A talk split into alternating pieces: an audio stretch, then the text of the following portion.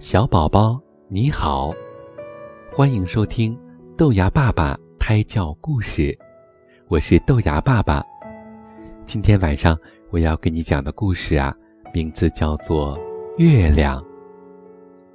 今晚的月亮又圆又亮，正巧位于井口上方，恰好投射在黑薄似饼的水井中央。此时此刻，老园丁正趁着月亮的月光浇灌花园。这幅景象，我们从不错过。因为小果园和花园，在一月的皎洁的月光之下，美丽无比。清凉的井水，使花朵具有一种令人心灵平静的美，快乐。而纯净的美。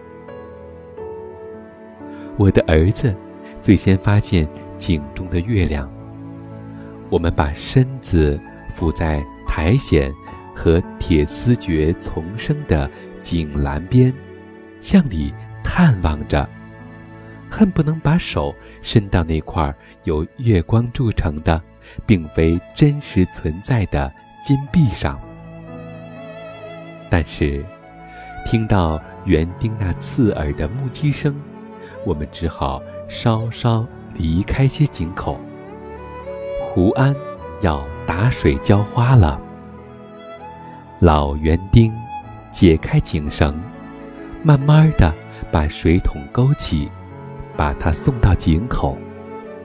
我们下意识的怀着激动的心情，重新俯向井栏。水桶已经提上来，水满满的，闪着光亮。水极清凉，黑水上荡着金色的水波，金水波间夹着银水波。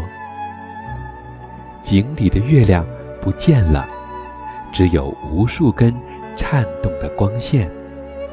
园丁。把月亮打碎了。他提着装满月光和水的水桶，像粗暴的上帝一样，沿着小径扬长而去。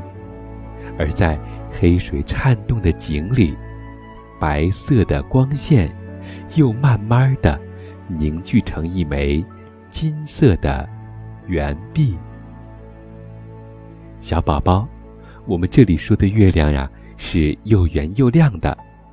其实，月亮有峨眉状的，有时呢也是镰刀状的，有时还是半圆状的。夏天的晚上，咱们就一起到院子里去看月亮、数星星吧。